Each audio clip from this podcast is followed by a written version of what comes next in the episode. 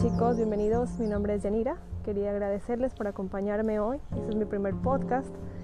Hoy empiezo esta aventura y quería hablarles sobre la pandemia, ya que estamos en una época muy dura para todos, en la que nos hemos visto obligados a separarnos de las personas que amamos, obligados a dejar atrás nuestra vida cotidiana, nuestra vida diaria, que nos hemos visto envueltos en el miedo a ser contagiados, en vivir con esta incertidumbre constante, que hemos visto morir a mucha gente a causa de esta enfermedad y que no nos deja de doler, que no nos deja de dar pena, que no deja de ser indiferente y que nos hace rogar que no nos pase esto a nosotros.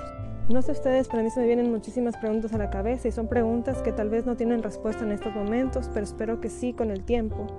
Y me pregunto por qué, en qué nos equivocamos, por qué el mundo está tan podrido, por qué ahora, qué nos quiere decir con esto la vida, qué mensaje hay detrás. Y si lo hay, se nos está haciendo muy difícil entender. Hay tanta gente que no sabe lo que hace, hay tanta gente que no entiende nada, hay tanta gente que ignora mucho o simplemente no le importa nada. Nosotros seguimos esta pesadilla sigue, el mundo sigue peleando contra todo y contra todos, el mundo sigue peleándose contra la ignorancia y el que me importismo, la vida sigue gritando ya basta, la vida sigue pidiendo que paremos un poco, pero todos se tapan los oídos y siguen haciendo lo que les da la gana, literalmente. Los políticos siguen aprovechándose de situaciones de dolor de los demás para su beneficio y hasta cuándo. ¿Cómo se lucha con tanto? ¿Cómo hacemos para entender lo que nos quiere decir? ¿Por qué hay tanta gente que se tapa los oídos? ¿Por qué tenemos que pagar justos por pecadores? Si solo queremos vivir tranquilos, felices, queremos salir adelante, queremos sentarnos en la mesa, decir que estamos todos, tomarnos de la mano, sonreír al fin. Entonces, ¿por qué no quedarnos en casa un tiempo más? ¿Por qué esa gente no entiende que es la única forma o la forma más efectiva para que esto termine? Si ya hemos aguantado tanto, ¿por qué no aguantar un poco más? Ya hay una vacuna que llega lento, sí, a paso muy lento. En un momento cuando estuvimos encerrados escuché que siempre hay algo bueno en una situación mala. Y es verdad, hemos aprendido a compartir, a conversar, a saber quién está ahí en los buenos y malos momentos, pero también vi quienes no les importó en lo más mínimo y se desesperaban para que ese maldito encierro se acabara por fin. Les cuento que en mi caso nunca fue difícil estar encerrada en casa. Soy muy casera, amo estar en casa. Disfruto mucho esa parte. Y específicamente en ese tiempo aprendí a cocinar más cosas. Me di cuenta cuánto disfruto hornear pan, hornear galletas. Y espero que a lo largo del camino poder escribir un ebook con las mejores recetas que aprendí, que obvio no son mías, pero que me han gustado muchísimo y no saben las ganas que tengo de compartirlas con ustedes. Esto que me contagié de COVID, siempre me cuidé demasiado porque confieso que soy una persona llena de miedos y por mi mente pasan infinidad de cosas. Soy muy criticada por tener esos pensamientos que nadie debería tener, esos pensamientos negativos que en mi caso son muy, muy, muy constantes.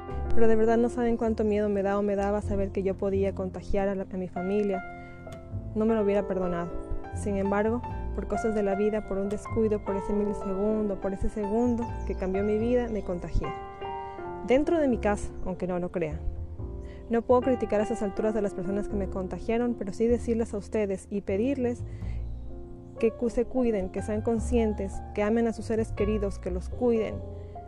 Ellos llegaron a mi casa un viernes, un sábado, perdón, Tuvieron una fiesta un miércoles, se hicieron la prueba de sangre el viernes, obvio les iba a salir negativa porque el virus demora en incubarse. Siempre hay que estar informados, siempre hay que leer, eso nutre. Pues llegaron a mi casa, me saqué la mascarilla y me contagié. Lo importante es que estoy bien, es que no ha pasado nada y que solo fui yo la víctima de la casa. La incertidumbre diaria, el estar encerrada en una jaula fue desesperante, pero a su vez muy satisfactorio. De ahí la amenaza no podía llegar a nadie. Depresión, dolor de cuerpo, preocupación, miles de sentimientos que te aquejan en ese momento. Solo pedirle a la vida que este mal sueño no, que hoy vivimos acabe rápido, que podamos ser los de antes, pedirle a la vida que nos dé las señales indicadas para saber a la final cómo salir o qué nos quiere decir. Los que hasta hoy están invictos o nos han contagiado son afortunados, pero síganse cuidando. ¿Qué les puedo decir para terminar? que se cuiden, la, mascarilla salva vidas, tomen precauciones, aún no es tiempo de bajar la guardia, aún estamos luchando contra esto. Y si una persona hace la diferencia, imagínense millones. Así que hagamos el bien. porque así el mundo va a cambiar. Seamos empáticos con tu prójimo, amemos más, critiquemos menos. Ayudemos más y no demos la espalda. Recuerden que somos seres de luz, que somos seres buenos, que la vida nos cambia porque desde muy pequeños nos enseñan a competir. Pero no es así, vinimos a ser felices.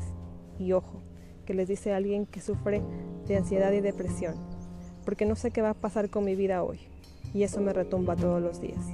Entonces dime tú qué esperamos para hacer un mundo mejor. Haz el bien sin mirar a quién. No sabes las cosas bonitas que cosechas. Que sean felices, los abrazo fuerte y nos vemos en un próximo capítulo. Los ama Yanira.